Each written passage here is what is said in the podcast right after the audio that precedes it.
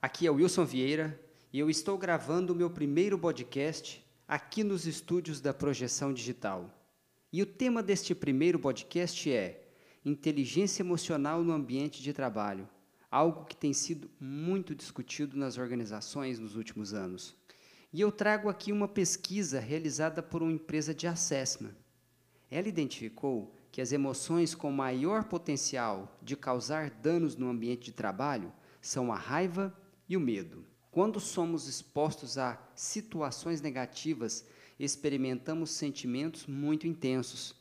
É como se o nosso cérebro ficasse refém das emoções. E, e sentimentos fortes como medo, raiva e ansiedade prejudicam temporariamente a nossa capacidade de pensar de modo racional.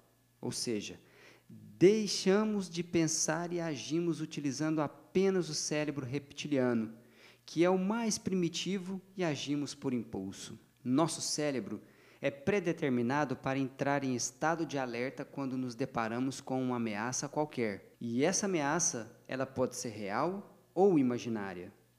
O medo e a raiva, que são as duas emoções identificadas na pesquisa, ativam uma reação cerebral do tipo lutar, fugir ou paralisar.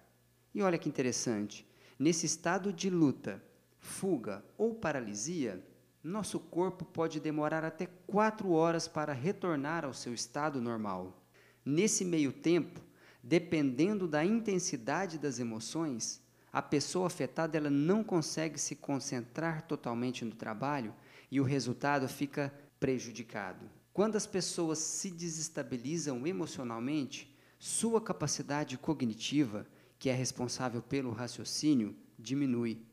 Qualquer um que já tenha tido dificuldades de se concentrar depois de um contratempo emocional no trabalho pode confirmar esse fato. A área do cérebro que gera as emoções inunda a região cerebral de neurotransmissores que paralisam as áreas responsáveis pelas funções racionais.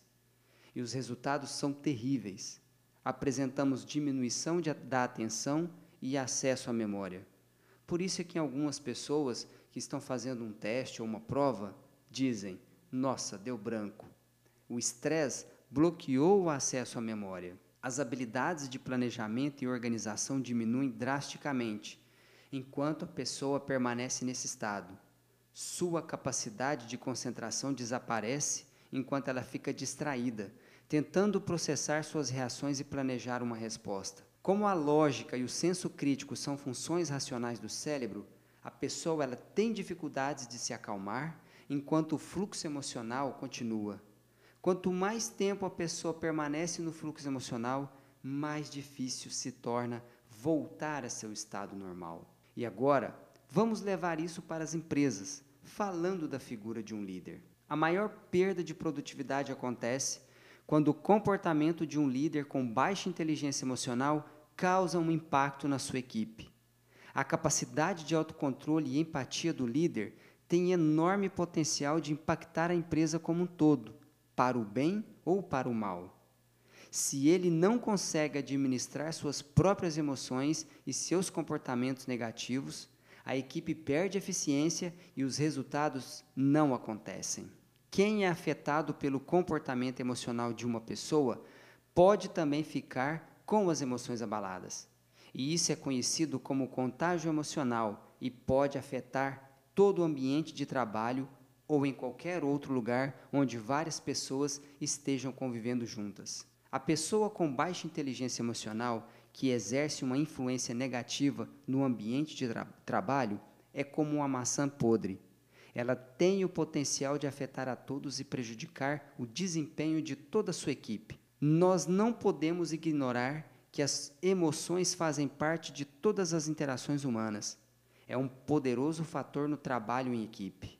Quando se trata de aproveitar ao máximo os talentos existentes dentro da organização, o desenvolvimento da inteligência emocional tem o potencial para destacar a empresa da concorrência. Conhecer melhor a inteligência emocional pode ajudar os indivíduos e as equipes a se tornarem profissionais excepcionais, produzindo com maior lucratividade ao mesmo tempo em que desenvolvem um ambiente de trabalho mais saudável e cheio de energia.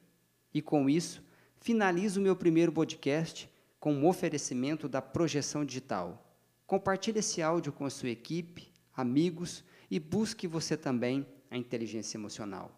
Um grande abraço e nos encontramos no próximo podcast.